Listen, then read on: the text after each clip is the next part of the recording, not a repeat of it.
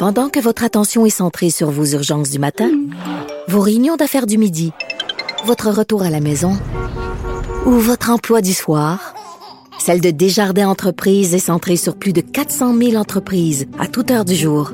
Grâce à notre connaissance des secteurs d'activité et à notre accompagnement spécialisé, nous aidons les entrepreneurs à relever chaque défi pour qu'ils puissent rester centrés sur ce qui compte, le développement de leur entreprise.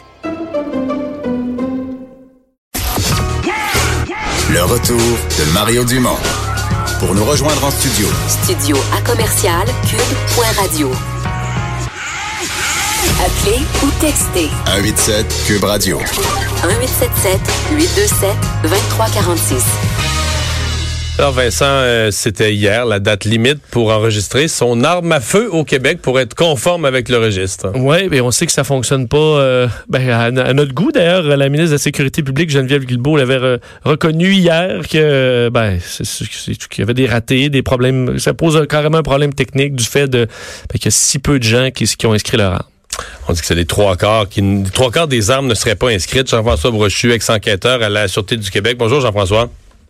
Bonjour à vous deux. Ouais, euh, je sais qu'à l'intérieur même des corps policiers, il y a des discussions là, sur l'utilité réelle du registre, mais, mais prenons le, le point de vue de ceux, euh, les dirigeants policiers, qui disent un registre comme ça, dans certains types d'interventions, peut nous être utile. Est-ce qu'il est utile quand même si les trois quarts des armes sont pas enregistrées? Mais non, carrément pas.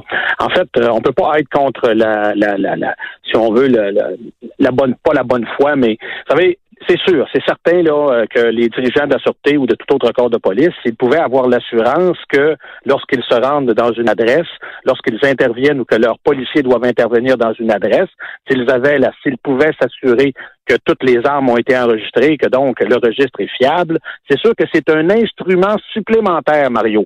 Mais ça n'a jamais été, même du temps où il existait, ça n'a jamais été l'instrument principal. Ça a toujours été quelque chose que, bien sûr, les, corps policiers ne, peuvent, on peut pas être contre la vertu, si on veut appeler ça comme ça. Alors donc, les, les corps policiers se disent, c'est sûr, les autorités, si je suis capable d'avoir un outil supplémentaire, je vais pas m'en priver.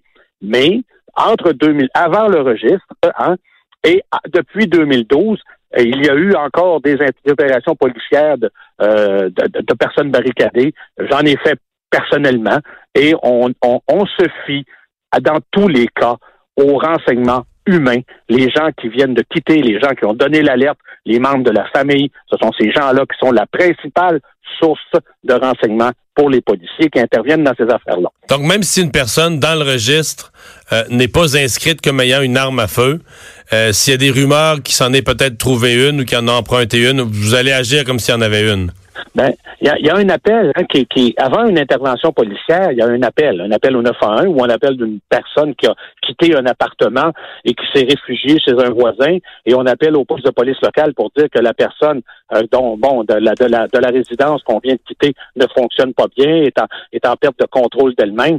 C'est certain que les policiers dans tous ces cas-là vont déjà à ce moment-là commencer une enquête. Bien sûr, si le registre est fiable, il est s'il était fiable, on va le vérifier, mais jamais les policiers vont intervenir en, par exemple, lorsque il n'y a pas d'armes inscrites dans une adresse, jamais les policiers vont inscrire, et ça, j'espère, là, que les policiers n'interviendront pas les deux mains dans les poches en se, en se fiant sur ce fait-là. Mario, j'ai enquêté, j'ai fait des homicides pendant 17 ans, j'ai vu plusieurs homicides suivis d'un suicide avec euh, beaucoup d'armes, quelques-unes des armes longues, et dans d'autres, et dans certains cas, les armes avaient été empruntées chez un voisin. Des gens qui étaient carrément en interdiction d'en posséder, qui avaient été empruntés chez un beau-frère, chez un frère, chez un membre de la famille. Alors donc, on ne peut pas. euh, C'est un instrument supplémentaire, mais ce n'est est définitivement pas fiable. Et surtout présentement, là, je pense que c'est une patate chaude pour le gouvernement parce que c'est complètement inutile.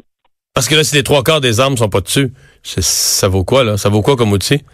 Non, non, ça vaut rien. Présentement, Mario, il n'y a rien à faire et de toute façon, c'est l'aveu même de la ministre en entrevue. Vous l'avez vu l'autre fois en conférence de presse lorsque, à deux jours de, de, de, de la date limite, elle a euh, invité les gens à, à, à- à enregistrer leurs armes. Mais ça, Mario, ça me pose un- une question. Moi, ça m'amène à poser une question. Vous savez, les, vous savez, Mario, vous, faites vous êtes en politique, vous avez été en politique, vous, vous, vous commentez l'actualité policière. Vous le savez comment les gens on est taxés au Québec, là, on est très, on, nos impôts, ça nous coûte cher, ça, nos taxes nous coûtent cher. Et de plus en plus, les gens sont conscients parce que les chasseurs, là, les 4 ou 500 000 chasseurs au, Québec, là, pas tous des imbéciles. Ce sont des gens qui payent des impôts. Et dans la grande, très, très, très, très grande majorité de ces gens-là, ce sont des gens qui n'ont pas de dossier criminel. Parce que pour avoir le droit de posséder une arme, en principe, ils n'ont pas de dossier criminel ou alors s'ils en ont un. Oui, parce que ça, on l'oublie, là. Ça, on l'oublie, là. Quelqu'un qui, qui, a passé sa vie à avoir des voix de faible, qui a pas, qui a, qui a, qui a, qui a accumulé les, les, problèmes devant les tribunaux. Euh, les problèmes de drogue. Il pourra pas les acheter une arme. Parce que pour, pour, pour aller dans un magasin d'armes et avoir le pouvoir acheter, il faut avoir un certificat, là. Il faut avoir un, permis de possession. un permis de possession, bon. Permis de possession, parce que comme j'entendais Mme Charlebois l'autre jour parler de permis de port d'armes, ça n'existe pas au Québec comme tel, là, sauf pour euh, des agences de sécurité, quelques agences. C'est un permis de possession. permis de possession. Voilà. Mario, moi j'étais policier. J'avais mon arme à la ceinture et euh, en uniforme, un policier aujourd'hui de la police de Montréal ou de la ville de Québec, whatever, un policier se présente dans un magasin de euh, pour acheter des munitions pour aller à la chasse à l'automne. même s'il est en uniforme et qu'il porte une arme, ils vont lui refuser de lui vendre des munitions, non, seulement une arme, des munitions, s'il n'est pas en mesure de présenter son permis, sa carte, avec sa photo, son permis de possession-acquisition. Donc, c'est pas vrai qu'on vend des armes à n'importe qui, là? Non, non, mais en, uniforme, un policier avec son arme à la ceinture ne peut pas en acheter. Alors, n'importe quel citoyen, sur le marché libre, je parle, sur le marché légal, je parle pas de la mafia ici, on s'entend, là, c'est un autre problème. Mais donc, il y a un contrôle au Canada sur l'achat et la vente des armes à feu. Il y en a un contrôle. Euh, qui existe. Et moi, je pense que si, euh, et encore une fois, je vous le répète, les citoyens, on est sensibilisés. Moi, je suis d'abord et avant tout, vous l'êtes. On est des payeurs de taxes, des payeurs d'impôts. Je pense que la première chose qu'on demande à nos gouvernements, c'est de dépenser l'argent là où ça va rapporter quelque chose, là où ça va être utile. Et tout le monde le dit, là. Même les pros, les pro-registres le disent, là. Cette loi-là, c'est, ça, ça n'empêchera pas un polytechnique, ça n'empêchera pas quelqu'un de tuer. C'est un, c'est un, c'est une mesure de, entre guillemets, de sensibilisation. C'est, je vous le dis, c'est une loi émotive, mais ça n'empêche, ça ne peut en aucun cas empêcher un drame. Ouais.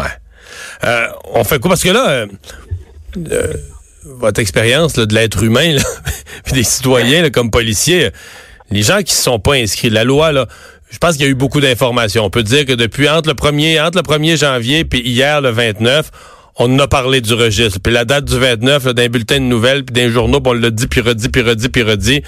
Euh, les gens, ben, je dis pas, il y, en a, toujours quelques-uns qui sont peut-être un petit peu plus perdus, mais je pense la grosse masse des gens qui n'ont pas inscrit leur arme, c'est pas par ignorance. Est-ce qu'on pense vraiment... Là, on, est, on dit qu'on est à peu près au quart des armes inscrites. Là. Ça va-tu monter encore? D'après moi, ça montre plus tant que ça. Là. Euh, ben, d'après moi, ça montre plus tant que ça. Les gens sont bien campés dans leur position et ça, c'est un autre phénomène qui, est remarquable, Mario, parce que on le sait, les Québécois et les Canadiens en général, mais les Québécois sont généralement, euh, on, va, on va, on va donner notre opinion sur une loi, on va, on va la contester. On est très obéissant là. Mais voilà, on est très obéissant et, euh, et on l'a été, Mario, dans la, dans la, dans le cadre du registre fédéral. Mais cette expérience-là, on dirait qu'elle n'a servi qu'ailleurs au Canada. Elle on n'a pas de retenue de leçon au Québec. En tout cas, le gouvernement libéral n'en a pas. Mais ben, les autres partis, parce que tout le monde ne votait pas. Voilà, sauf quelques députés de la C'est ça. Et, un du Parti québécois des îles. À titre, à titre personnel, il y a des députés qui ont voté contre à titre personnel, mais les partis, tout le monde avait mot d'ordre en vote pour, les quatre partis. tout, à fait, tout à fait. Alors donc, on dirait qu'au Québec, on n'a pas retenu la leçon. C'est vrai que nous avons vécu Polytechnique. C'est vrai euh, que, que, faut s'en souvenir. C'est vrai que c'est un événement qu'il faut il faut tout faire pour ne plus qu'il arrive, mais on se trompe, on se trompe d'objectif. Et là, on est allé dans une loi qui est essentiellement sentimentale, Mario. C'est par les sentiments qu'on a on a écrit une loi et on a voté une loi et les gens n'adhèrent pas parce que encore une fois, il y a la sensibilisation des citoyens sur les impôts et les taxes que l'on paye, sur l'utilisation que l'on fait de notre argent et là, on le voit que c'est carrément inutile. Les gens sont prêts à payer 20-25 millions par année pour éviter des polytechniques. Mais là, c'est ailleurs qu'il faut mettre l'argent. C'est en santé mentale, c'est en, maison de répit pour les hommes qui sont mal pris dans les, dans les séparations. Mario, il y a 10 à 15, je commente l'actualité policière, vous le savez, à, comme à LCN. Ben et il y a 10 à 15 homicides en matière de, euh, en relation de, de, de, de, divorce, de séparation, de, de, en matière conjugale par année au Québec. Ça, c'est un Polytechnique par année depuis Polytechnique. Alors, c'est, je pense que c'est là.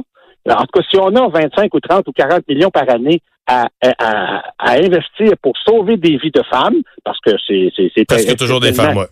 Essentiellement, voilà. Essentiellement, ce sont des femmes qui sont victimes de ça. Si on a 25-30 millions comme gouvernement, ben, je pense qu'il y a plein d'endroits où on peut dépenser cet argent-là et où ça va donner des résultats.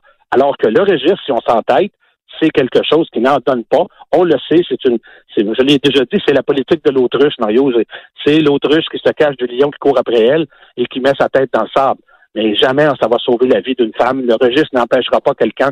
J'en ai des armes à feu, Mario, vous le savez. On en a déjà discuté d'ailleurs de toute façon Mm-hmm. de, ce, de, de, de, de, du registre euh, il y a longtemps.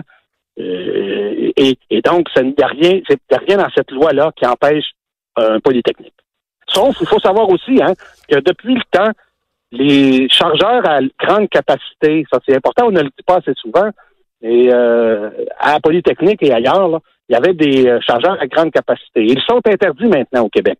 Les chargeurs à grande euh, présentement, les chargeurs détachables sont limités à cinq à cinq projectiles. Alors, donc, euh, il y a quand même des, des resserrements à la loi qui ont été apportés depuis ces événements-là, mais le registre en tant que tel n'apporte rien, sauf pour les enquêtes policières. En supposant qu'il était qu'il serait euh, complet, Mario, là, qu'on pourrait s'y fier, ben, c'est certain quand un juge ordonne d'aller saisir les armes de quelqu'un, les policiers regardent, il y a 15 armes d'enregistrées. Si on en saisit 10, on va dire qu'il nous en manque 5.